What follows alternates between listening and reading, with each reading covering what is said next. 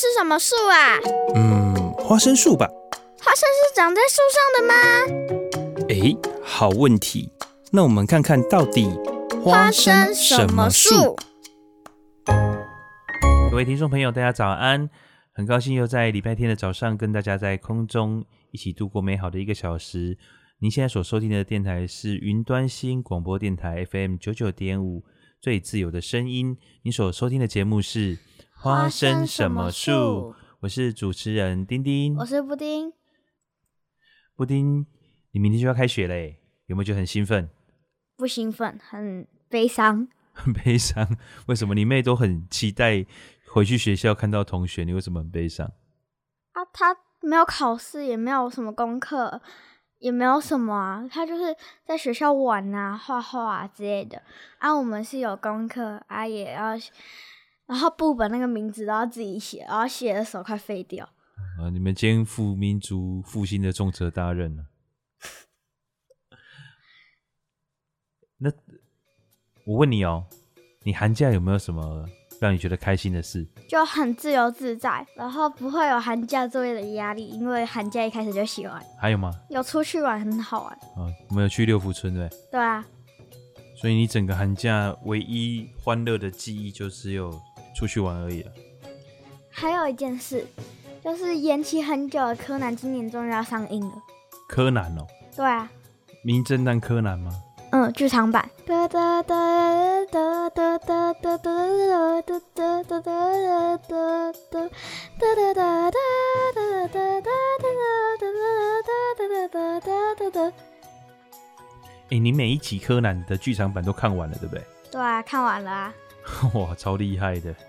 所以你现在只剩下这一集还没看？嗯，有些看了十几遍，有有些才看一遍。十几遍，好，非常了不起的一个记录。他这一期的故事会讲什么？就是柯南的，我看预告应该是讲主线主线的剧情吧。主线的剧情是什么意思？就是他按黑衣组织杀来杀去的那一段。哦哦哦哦哦，那为什么会延期？你知道吗？因为他要跟东京奥运会一起上映。哦，他这一期的。主题，是东京奥运会哦，所以他就配合时事。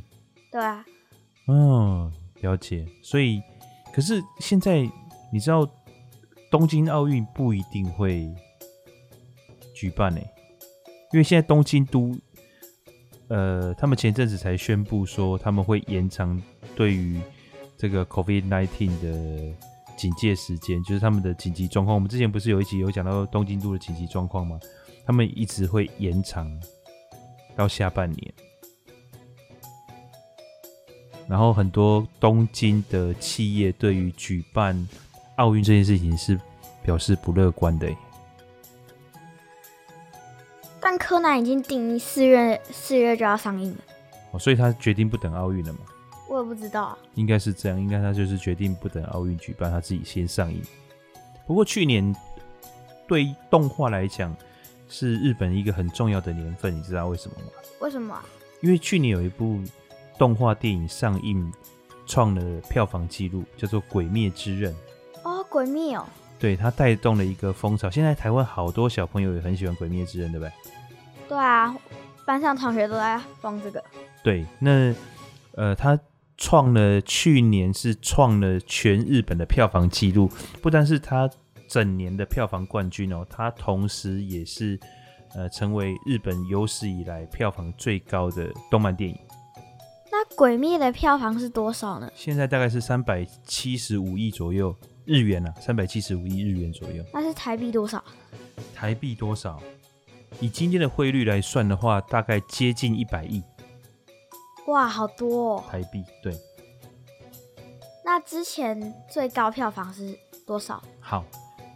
这是一个好问题哦。日本是一个很有趣的国家，它过去的票房冠军哈是也是动画，就是这个动画片其实不只是动画冠军，它也是全日本所有上映过电影的冠军，是《神隐少女》，你有看过吗？《神隐少女》没有看过，但宫崎骏的《神隐少女》你没有看过，《神隐少女》看到一半。哦，真的吗？看到一半还没看完。这个神作呢？你现在没有看过《神隐少女》哦？还没看完，还有看过了。哦，有看过但没看完。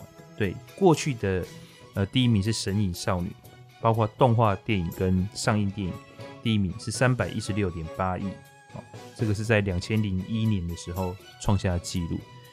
那再来，呃，它的接下来是《冰雪奇缘》。冰雪奇缘。对，《冰雪奇缘》的票房也很高，是两百五十点八亿，两百五十四点八亿。然后还有一个电影叫做《你的名字》，你可能没有看过，对不对？没有看过。它是一个科幻浪漫的电影哦，它就是有穿越的剧情。那是讲到一个高中生穿越到过过去。再来呢？再来就是又是我们很熟悉的大师宫崎骏的《霍尔的移动城堡》还有《魔法公主》。我最近有看到这两部，蛮想看看的。哦，对哈、哦，呃，我觉得呃，宫崎骏真的很厉害。你看我们刚刚讲的前五名里面有三部是他的作品，而且其实过去第一名一直都是他的。呃，《神隐少女》是第一名。那《神隐少女》这一部片子非常红的原因，是因为它有很多的隐喻，还有非常多的人文关怀在里头。那这是呃《鬼灭之刃》的剧场版，我觉得除了它的剧情很吸引人之外，更重要的是疫情哦，让大家没有什么地方可以去消费了。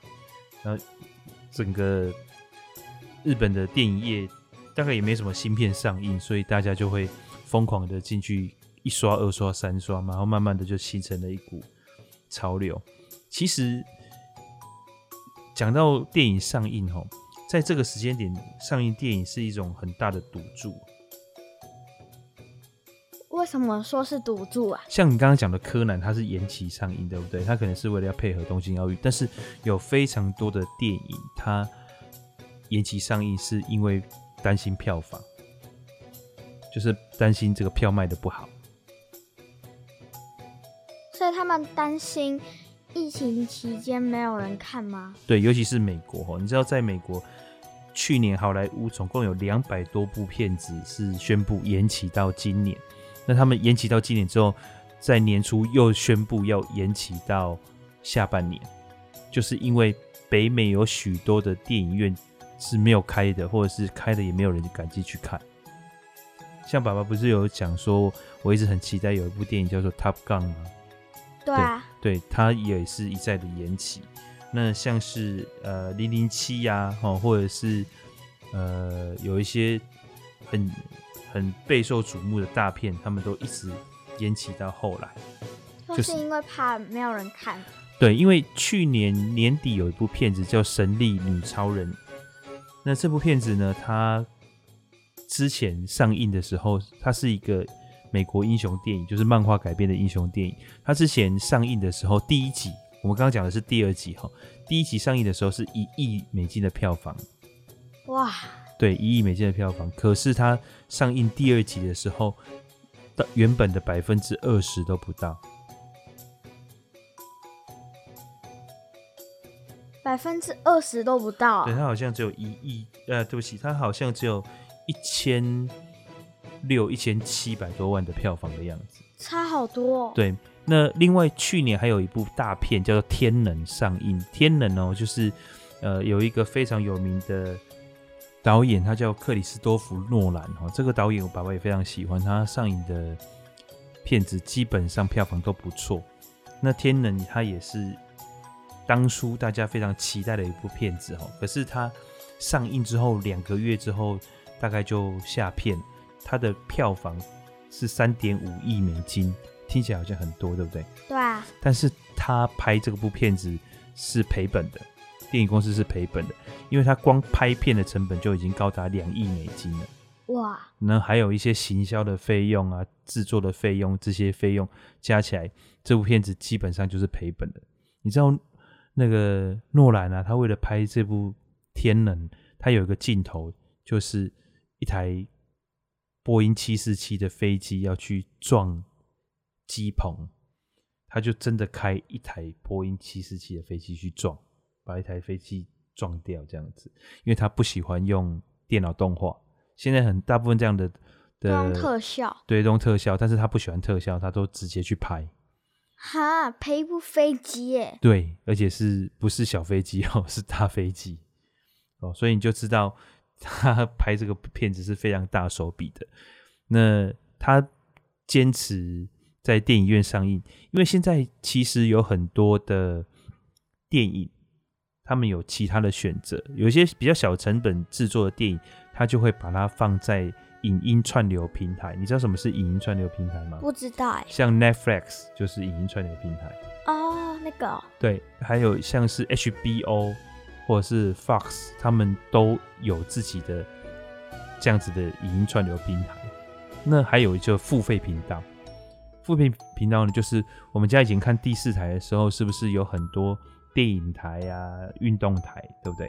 对啊，好，那这些电影台、运动台就是付费频道，就是我们要付钱给这个电，就是频道业者才看得到的。那频道业者就会付费给这些那个内容制造的业者，这样子，所以他们就把它放在付费频道上面去，呃，用这个方式去赚钱。那过去呢，都是电影上映了一阵子之后，它先有票房嘛。先从这个电影票的收入里面先赚到一大笔钱，然后再放到这个影音平台或或者是付费频道。可是现在呢，有些比较中低成本的片子，他们就直接跳过票房，他们就直接放在影音平台了。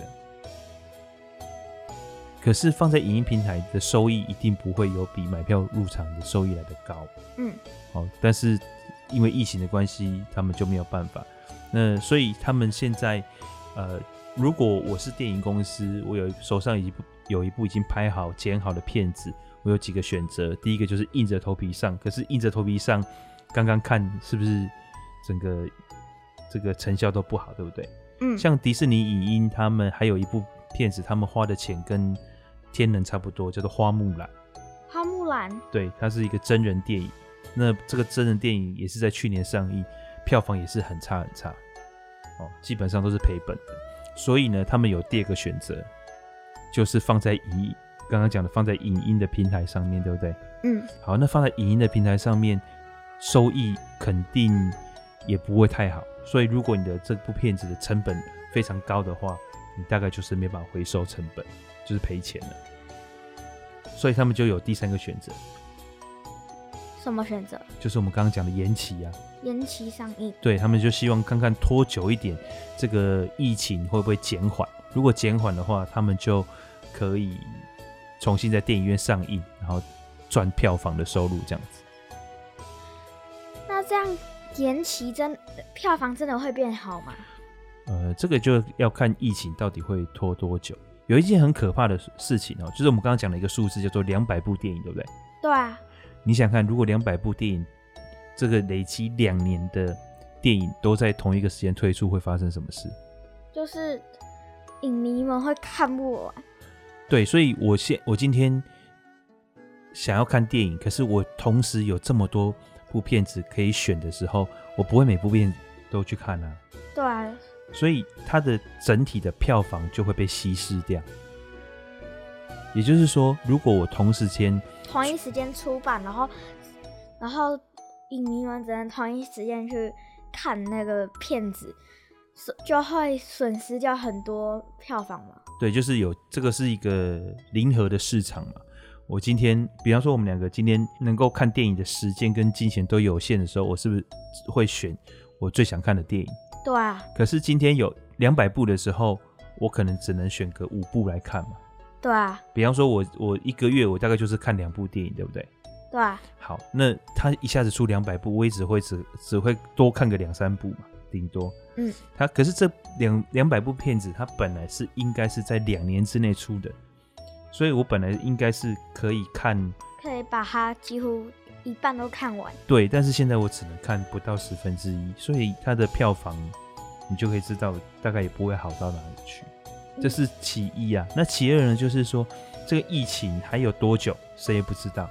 对，所以如果再这样拖下去的话，可能拖的片就会更多。对，这个就是一个非常危险的情况。所以越来越多的电影，它就认赔，把它放在影音平台，或者是或者是付费频道的原因就是这样。因为这样有可能比那放在大荧幕上赚更多？呃，可能不会赚更多，但是他们越早出来，他们就越早有现金的回收嘛。对啊，对，因为你放在那边，它是不会有获利产生出来的。但是你先把它放在影音平台上面，它至少就开始回收了，这样子。在好莱坞拍电影是不是很赚钱呢？在好莱坞拍电影不一定会赚钱，就也有赔钱的，所以这是有赚有赔。但是呢，现在的好莱坞会越来越集中到某几个大的制作公司，所以他们就会有更多的资源、更多的呃财力宣传，所以他们把可以一次手上握有非常多的电影，他们就会分散风险。所以这些大的电影公司，像是这个二十一世纪福斯啊，或者是呃我们很熟悉的迪士尼。索尼影业这些很大型的电影公司，他们基本上会越来越赚钱，越来越赚钱，因为他们就好像我们讲的，你有越多的钱，你就越不容易赔钱，对不对？在投资上面就是这样。那独立电影的话呢，就很难讲，就越来越难排上戏院，那也越来越难被看见，所以。好莱坞也出现了一个资本主义必然的倾向，就是资资本越来越集中，然后赚钱的人就越来越赚钱，然后这他们就会形成一个很大的联盟。你看，像我刚刚讲到的这几个哈，迪士尼、哦福斯影业或是 Netflix，他们都不是只做电影工业，他们也有自己的电视台，他们也有自己的频道。甚至他们有很多自己的产品，迪士尼还有自己的游乐园，对不对？对啊。对，所以他们可以分散很多的风险。我拍这个电影如果赔钱了，我其他地方可以补回来，这是第一个。第二个是，他电影的票房不理想，我可以把它摆在电视频道上去卖，它可以拉长它的产品的生命周期。所谓产品生命周期呢，就是我本来只拍电影，电影完了之后，以前就是让它变成录影带或是 DVD 去卖，对不对？可是我现在不用把它，因为现在电录影带跟 DVD 你也没办法去卖啦，所以就直接放在网络上卖，这样子，那就让网从网络付费来收看。可是你一般小型的电影公司或者是独立制片，你就没有这样的资源，你就会很难的去在这上上面获利。那好莱坞其实除了我们刚刚讲的这个电影公司的的大小会造成。这个获利差异以外，其实还有很多的问题存在。比方说，我们之前常常讨论到的性别歧视，对不对？嗯。最高薪的女演员跟最高薪的男演员，他们的收入其实是差距非常大的。是什么样的差距啊？好，我举个数据来给你听哈。好莱坞影业有史以来一到二十名最高片酬的电影里面哈。只有两个是女生，那只有一个排到前十名，而且排名还是排到很后面哦，是第九名。所以也就是说，一到二十里面只有第九名的山卓布拉克的《地心引力》哦，而且这是很很最近的片子。那另外一个就是呃第十七名卡麦隆迪亚的《霸凌女教师》。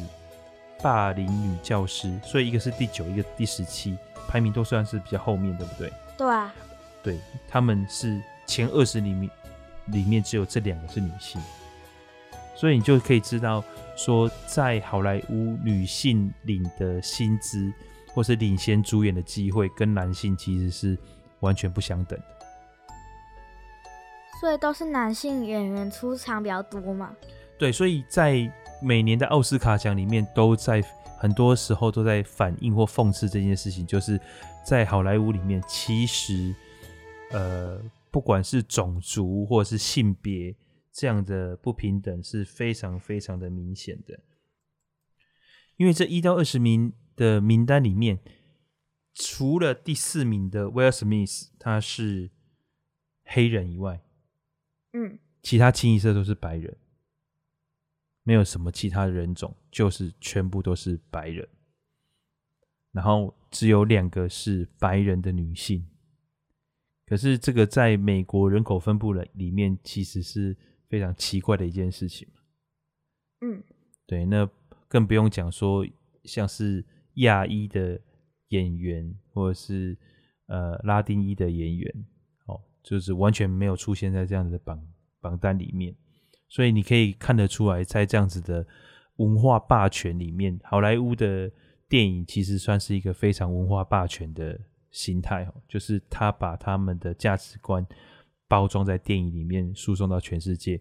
可是男主角，就是票房好的男主角，或者是他们形塑成为英雄的男主角，清一色都是白人男性。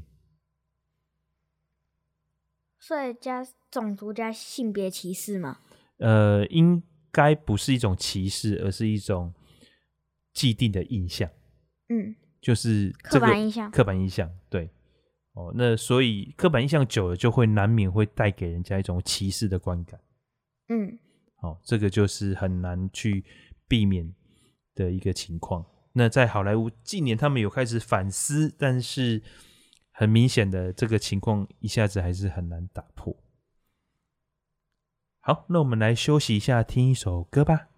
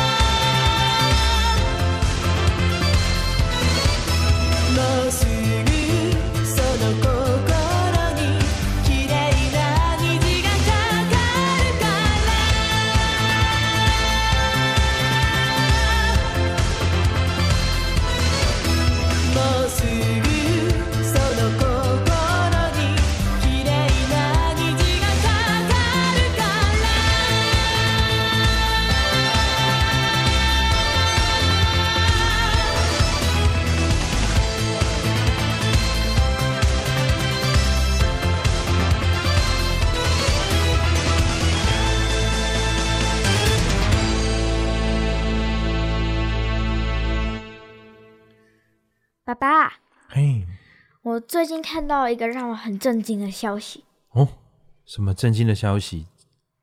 真的是万兽之王寿山动物园狮子因病进骨瘦如柴，有民众春节期间到高雄寿山动物园游玩，拍到一只狮子瘦的仅剩皮包骨，照片 PO 到脸书爆料公社，网友惊呼太夸张。由于去年寿山动物园去年八月也也有民众拍到狮子骨瘦如柴，当时高市观光局回应是角度问题，但这次民众再再次拍到狮子偏瘦，观光局不但否未否认，还表示园内饲养的另一只，并指这对狮兄弟先天都遗传肾脏病，体态再也回不去了。狮子在动物世界被誉为万兽之王。高雄市动物园饲养一对狮兄弟小巴与小新，则是名副其实的万兽之王。管理中心主任庄训志说：“去年曾被报道的狮子是小新，这次被拍到的是小巴。这对兄弟党都有慢性肾脏问题，基本上这这种疾疾病不可逆，体态可能已经回不去。但园方会与国内其他动物园交流食谱，找出更符合这对师兄弟的营养需求。”哇，什么是不可逆？你知道吗？不可能回去。对，就是他这个病是不会痊愈的，叫不可逆。嗯，人类有一些疾病，目前看起来是不可逆的，就是没办法治疗好的。那像这个新闻里面讲的，他们的肾脏病是属于遗传性的，也就是说，这个基本上是先天性的，对不对？嗯。爸爸有问过哈，就是呃，像这样的动物。尤其是猫科类的动物，它们常常会有这种家族性的遗传疾病，嗯，尤其是肾脏方面的遗传疾病是很容易发生的哦。所以你看，我们家以前养的猫是不是不喜欢喝水？好像有这回事。对，所以我们都会拿那个蛮特别的饮水机，让他们有水流的感觉，他们就会去喝那个水，对不对？嗯，对，你喝水喝的太少，就会容易有这个肾脏方面的疾病。人也是一样哦，人也是喝水喝太少，就会有肾脏方面的疾，容易出现肾脏方面的疾病。那人出现肾脏方面的疾病的时候怎么办？你知道吗？不知道，就洗肾啊，叫做血液透析。可是动物有没有办法洗肾？动物其实是可以洗肾的，但是因为这种大型的猫科动物，你要让它固定在一个地方不动是非常难的。对，所以这个洗肾的难度。很高，而且这个洗肾对于帮助他复原，或者是帮助他改进他的生活品质是有限的，所以在临床，他们其实不太会用洗肾的这个方式来医治他们。所以现在能够用比较好的方式呢，就是呃，让他们从饮食方面改善，让他们不要再继续暴瘦下去了。嗯。而且，其实我们高雄的寿山动物园在整个国内来讲，算是管理或者是技术都是非常好的的单位了。所以，我觉得他们呃去照顾这两只狮子，应该是没有什么太大的问题了。就是让他们能够颐养天年，我觉得是还 OK。对，但是要恢复成原本的样子，其实就真的很难。这个不是动物园的问题，也不是兽医师的问题哦，这个就是就是他身体本来的疾病，对他身体可能是原本的缺陷。嗯，他那个照片里的那只狮子，就真的是很恐怖，就是瘦的只剩下骨头。嗯，对啊，我有看到，就是皮连着骨头这样子，很可怜。真的感觉很可怜。对呀，很心痛。哎，我们去。寿山动物园不知道有没有看过这两只狮子哈？我记我印象中应该是没有，会不会是有看过，但是我们认不出来啊？但是这么瘦的，我们应该会印象深刻吧？哦，哎，我们是不是很久没有去动物园？对啊，的确蛮久没去了。嗯，我记得你小时候很喜欢去动物园，对不对？对啊，尤其坐那个游园小火车。对啊。你妹好像现在也很喜欢去呀、啊。嗯，因为他应该是经过猴子，猴子被抢抢他食物之后，就觉得猴子很可爱吧。他抢了他食物，反而觉得很可爱，就对了。对，他就很兴奋的说：“哇，猴子抢我茶叶蛋呢！”然后你记得我们那次去寿山动物园要回去的时候，一整群猴子要啪啪啪啪跑下山呢。哦，朝你们冲过来吗？没有，就是在我们在我们正前方这样横着冲过来。哦，真的啊？我们直着走嘛，他们就是从那个山上横着冲下来。是你妈带你们去的时候？你也有去啦？我有去吗？我怎么都没有印象。有啊，你有去啦？哦。玩这种小新和小白应该是以狮子王的辛巴命名吧？应该是，应该是。哎、欸，那你高雄的寿山动物园，你最喜欢什么动物啊？最喜欢什么动物吧？白老虎吧。白老虎。嗯、哦。每次去一定要去看白老虎。好，白老虎。对，还有没有？嗯。台湾黑熊，台湾黑熊哦，嗯，很少，对，就是它好像比较少出来，对不对？对，超少出来的。哦，好好好，台湾黑熊，你其实都喜欢大型的动物哈？对啊，这样比较雄壮威武。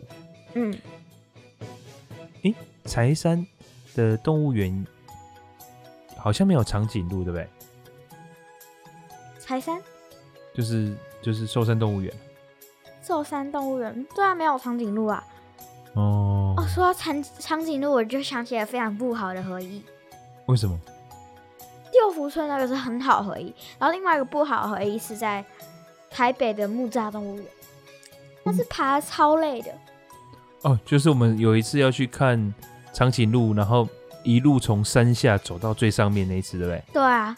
哦，那个真的很硬。因为那个游园车在就是我们载满人了。对，我们以前都是坐游园车上去，对不对？嗯哼。哦，那次是用走的，好像也是放春假，是不是？嗯。超惨的。三三四月的时候去的，然后那时候很热。嗯。刚好很热。对对对，然后走到上面，好像我们有看到长颈鹿吗？有啊，最后有看到啊。哦，看到，就是看一眼就回去了，对不对？嗯。哦。哎，那时候好像你妹也出生了，去去跟朋友去的。哦，对对对对对，哦，那个那个很可怕，所以我觉得我们寿山动物园很不错，哎，就是大小也适合，用走的也不会太累，然后动物都蛮集中的，也不用跑很远，对不对？嗯，对。我小时候其实不敢下去狮子那边，我都要不要紧紧抓着你们，我才能下去那个狮子那边。它狮子下面是不是有一个洞还是什么可以走？走下去，对不对？对啊，楼梯。好好好好，然后狮子就会很近的。嗯。然后老虎就是，呃，老虎就是要爬上去一点点路而已。啊，对对，要爬上去，但是都是很近的。很近。对啊。没有像那个木栅动物园那么远。哦，那个孔雀园我觉得也蛮不错的，就是你走在里面，就是孔雀在你旁边走来走去，对。嗯。还可以摸小，哎，小羊吗？是不是？还是天竺鼠？都有，对不对？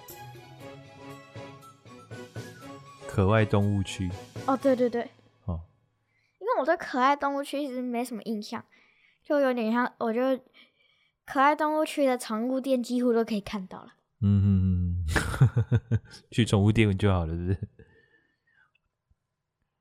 我们我们寿山动物园还有一个很厉害的，就是一个很大的喷水池可以玩水，对不对？对啊，但我们好像没有去玩过啊！就你们怕吗？很不想带我们下去玩没？等于不是因为每次都忘记带换洗的衣物啊。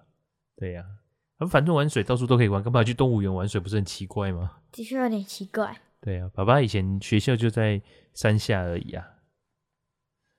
但是我们好像应该要找个时间去逛逛动物园哈。嗯，对，带你妹去看一看，因为他尤其他最近刚去完六福村，现在对动物应该很有感哈。嗯，好，那我们就找时间来去动物园吧。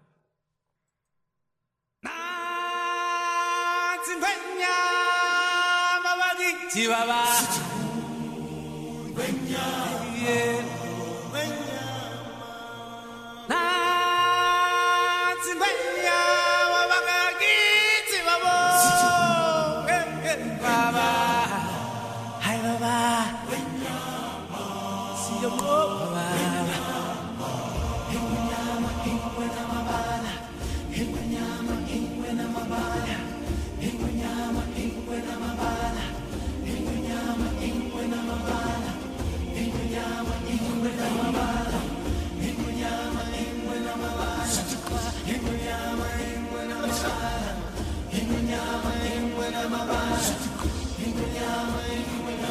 That day we arrive on the planet and blinking step into the sun. There's more to see than can ever be seen, more to do than can ever be done. There's far too much to take in here, more to find than can ever be found. By the sun rolling high through the sapphire sky keeps great and small on the endless round is the circle of life and it moves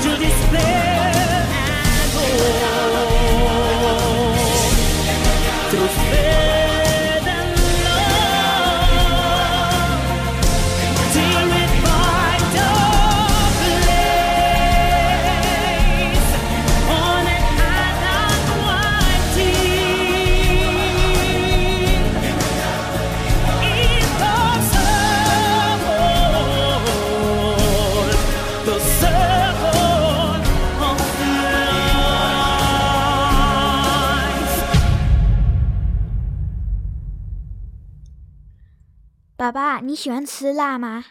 我蛮喜欢的、啊。你知道吃辣有十大好处吗？十大好处有这么多，那我想要听听看。第一个是促进血液循环，辣椒具有除除风发汗、行痰除湿的作用。以现代医学解释，能足够促进血液循环，改善怕冷或头痛。对啊，对啊，吃辣就简单讲就是会血脉喷张嘛，所以这个可以理解。嗯，第二个是开胃消食，辣椒能够促进消化液分泌，而进而增加食欲。对啊，我喜欢吃辣，你光是听到辣，吃辣真的很开胃。对啊，所以你我光是用听的，我现在就已经有点流口水了。的确，嗯。第三，养颜美容，辣椒能促进体内激素分泌，改善皮肌肤状况。哇，肌哇这么这么厉害，皮肤会变好哦。哇，这个太厉害了。四是暖胃驱寒，《食物本草》中说，辣辣椒能够温暖脾胃。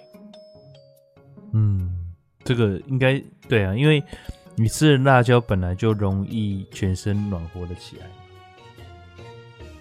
而且如果遇寒出现呕吐、腹泻，或者或者是肚子痛的时候，可食用适量的辣椒。哦，这个也可以帮助止吐止泻，就对了。嗯，哦，太厉害了。第五个是消脂减肥，辣椒素能够加速脂肪分解，而丰富膳的膳食纤维则具有降降血脂的作用。哦，那我要来每天多吃辣椒，看看它会不会瘦一点。你不是吃辣椒会肚子痛吗？那我就吃没那么辣的辣椒嘛。第六是保护心脏，使用辣椒可延缓动脉硬化。哇，我这个我我都不知道哎，以前没有听过哎，太厉害了，真的。第七个是降血压，一九九三年。发表于美国生理学期刊的研究证实，说明辣椒不但能促进血液循环，还有助于降低高血压。听起来心脏病的好朋友呢？哦，对啊，好像是这样。嗯嗯嗯。第八是止痛散热，它会透过排汗降低体温，缓解肌肉疼痛。具有较强的镇痛作用，所以以后打完球、骑完脚踏车，肌肉酸痛的时候，先吞两颗辣椒再想喝，感觉会很辣。还有吗？第九是抗癌，辣椒素能抑制癌细胞生长，特别是防止射护腺肿瘤生长。也就是说，适量的辛辣食物有助于防射护腺癌。抗癌研究期期刊一九九七年报道，实验老鼠食用烟草助长肺癌发生，其中一群食用辣椒素，另一群则吃安慰剂。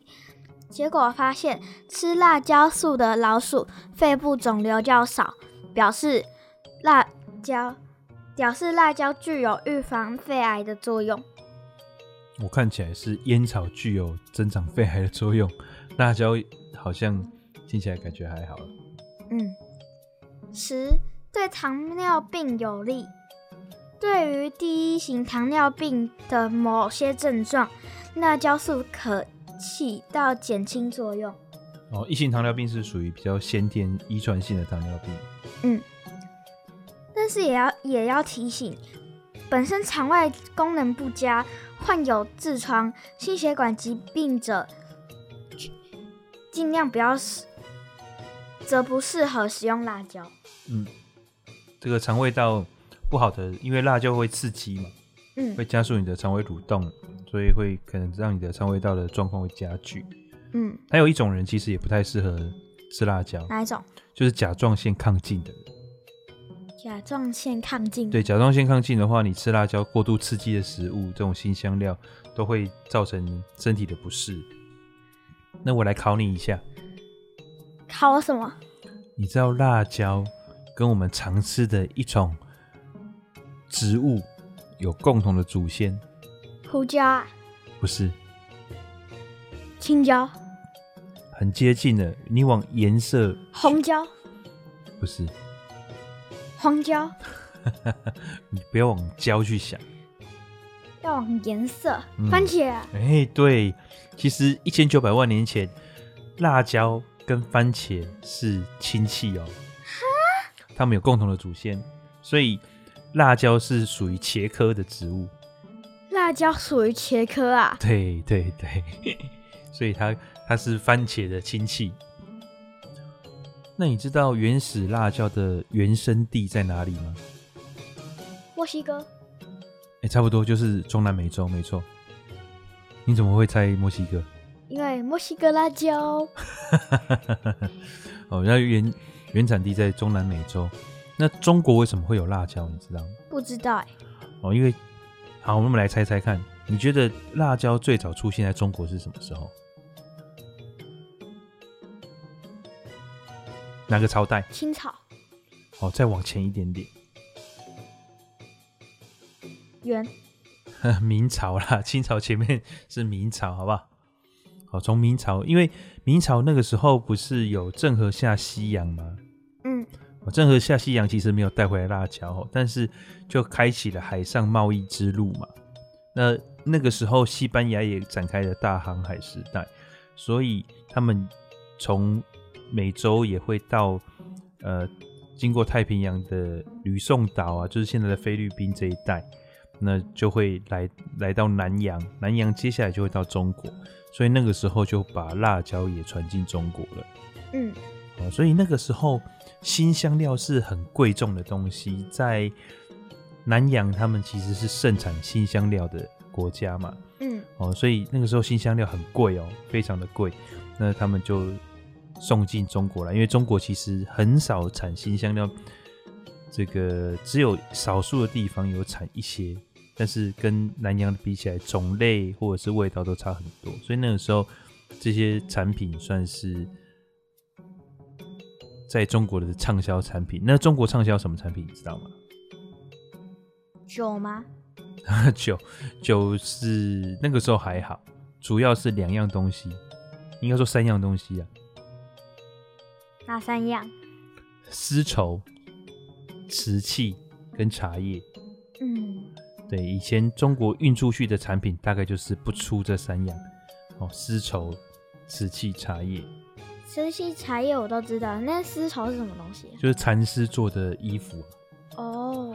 对，因为其实以现在的标准来看，那个时候的欧洲，他们还是在一一个没有非常高的物质生活的时代。那时候全世界物质跟精神生活最发达的地方其实是就是在中国，嗯，所以我们不管是吃的、穿的、用的，通通都在外国人的眼里面是非常非常高级的。当然，明朝已经开始有贫富差距的问题了哈，所以在那个时间是呃有钱人过得非常好的生活，那没有钱的人呢，他们就还是一样为了生生存在打拼了。但是有些人的生活品质是真的非常非常好。所以那个时候有大量的这个瓷器、茶叶、丝绸运出海，那所以也有一些沉船嘛。那些这些沉船沉下去之后，呃，茶叶跟丝绸当然在海里面都泡烂了，对不对？嗯。但是这个瓷器呢就厉害了，瓷器打捞出来现在就非常非常的值钱，动辄都是上百万、上千万美金哦。嗯。哇。一两个就是上百万、上千万美金的古董。太夸张了吧？对。所以你就知道那个时候的瓷器做工已经非常非常的精美了，甚至呢，现在以现代的技术是没有办法仿制出来当时候瓷器，宋代的瓷器、明代的瓷器，现在是没有办法被仿制出来的。诶，那我在想，是不是我们如果那个把瓷瓷器丢下去的话，然后以后的人捞上来就变成有值钱东西了？那现在都是工业制品啊，现在当然值钱的瓷器也非常多，但是这些值钱的瓷器已经不在中国了，反而移到欧洲去了，这很妙。现在全世界最贵的几个瓷器工厂都在欧洲，像德国的 Mason 啊，然后英国的有一家叫做 Wedgwood，然后丹麦有一个叫做皇家哥本哈根，我这些瓷器都超级超级的贵，台湾都有卖。但是就是非常非常的贵，所以这些瓷器在现在是最贵的，对不对？嗯。可是，在当年其实是中国传出去的瓷器，基本上是可以当做是钱来使用，只是呃，中国的这个技艺已经是失传了，也没办法再被复制了。那但是欧洲他们开始研究瓷器之后，反而把这样子的一个技艺研究到另外一个新的巅峰，所以我们现在买很贵的瓷器都要到欧洲去买，原因就是这样。嗯，宝宝最近看到一个新闻，我觉得有点可怕。什么新闻呢？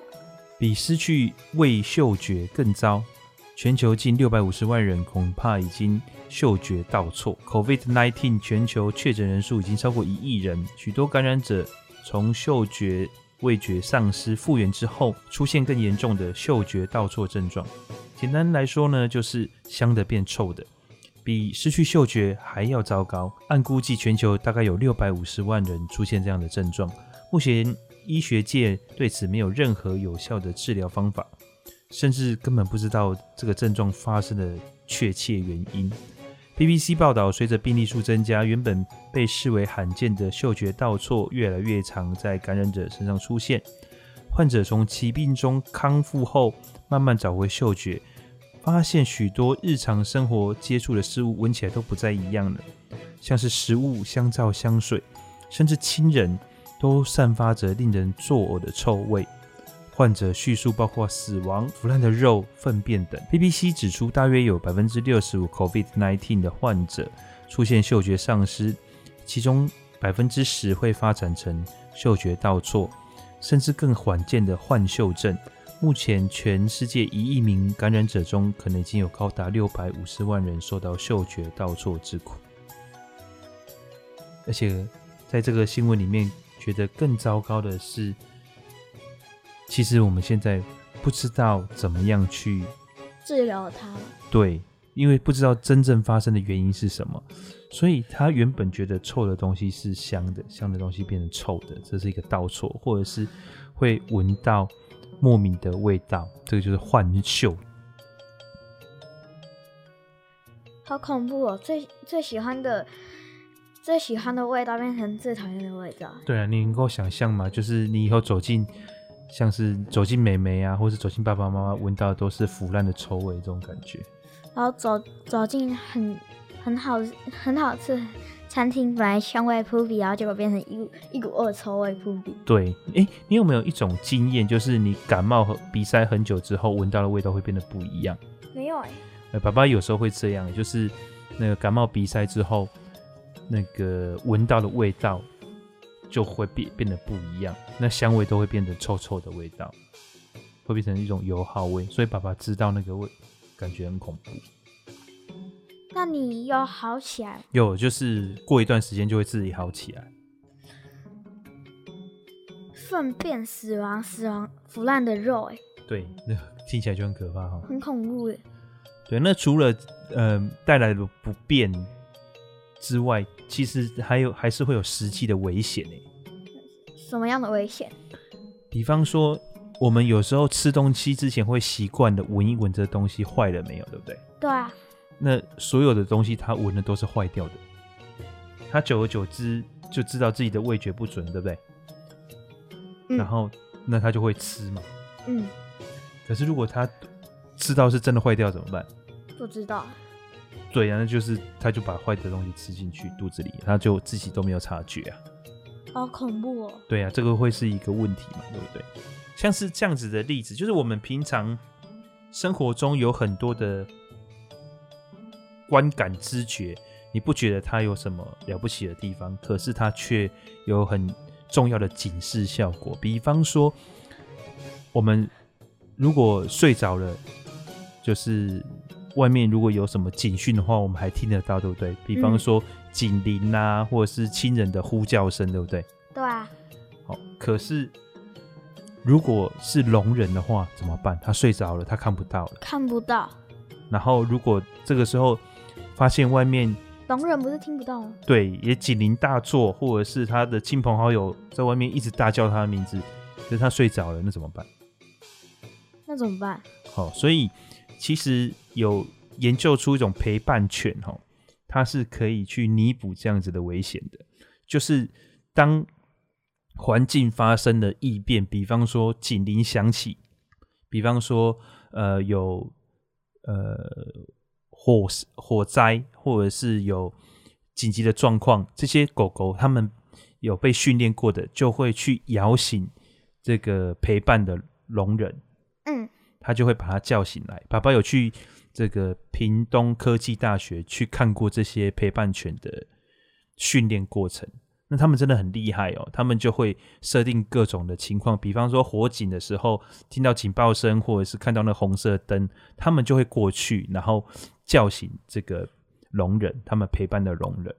然后或者是外面有按电铃的声音，他们也会去找这个他们陪伴的聋人，这样子。